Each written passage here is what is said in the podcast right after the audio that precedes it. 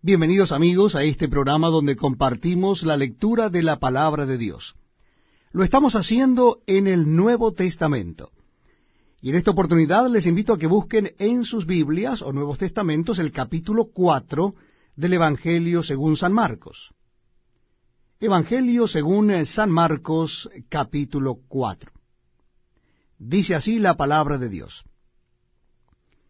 Otra vez comenzó Jesús a enseñar junto al mar y se reunió alrededor de él mucha gente, tanto que entrando en una barca se sentó en ella en el mar y toda la gente estaba en tierra junto al mar.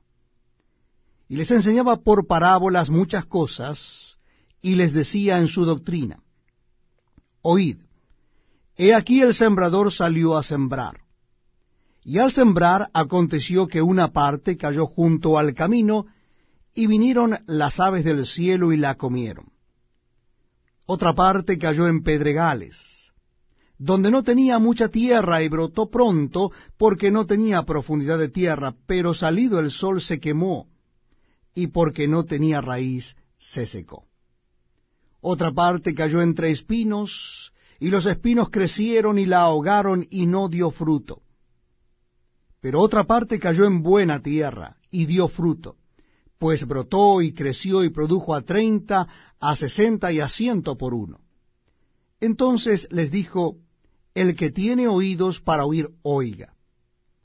Cuando estuvo solo, los que estaban cerca de él con los doce le preguntaron sobre la parábola, y les dijo, A vosotros os es dado saber el misterio del reino de Dios, mas a los que están fuera, por parábolas todas las cosas para que viendo vean y no perciban, y oyendo oigan y no entiendan, para que no se conviertan y les sean perdonados los pecados.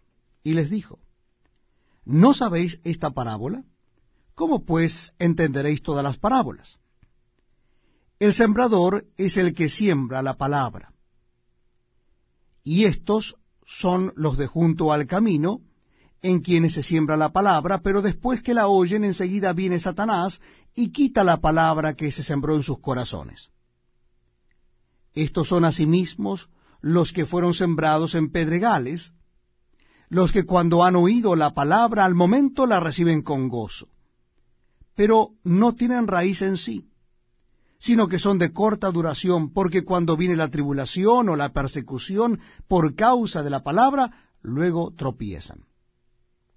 Estos son los que fueron sembrados entre espinos, los que oyen la palabra, pero los afanes de este siglo y el engaño de las riquezas y las codicias de otras cosas entran y ahogan la palabra y se hace infructuosa.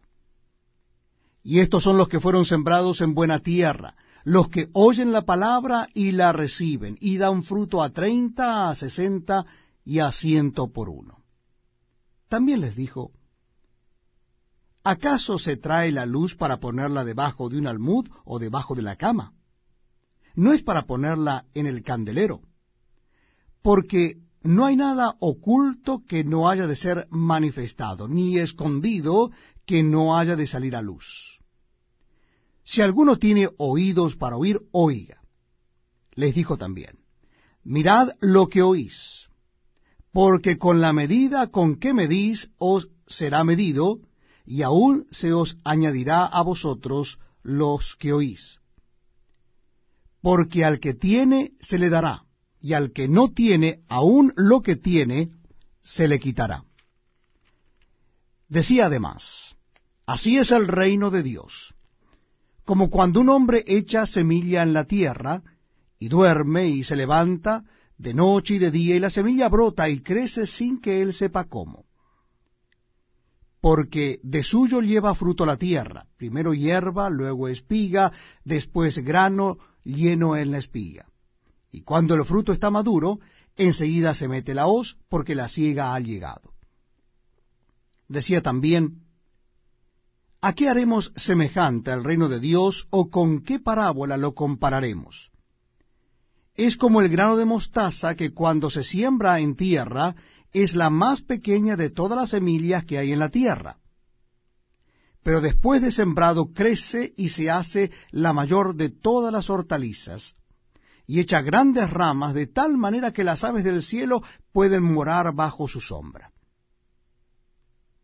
Con muchas parábolas como estas les hablaba la palabra conforme a lo que podían oír, y sin parábolas no les hablaba, aunque a sus discípulos en particular les declaraba todo.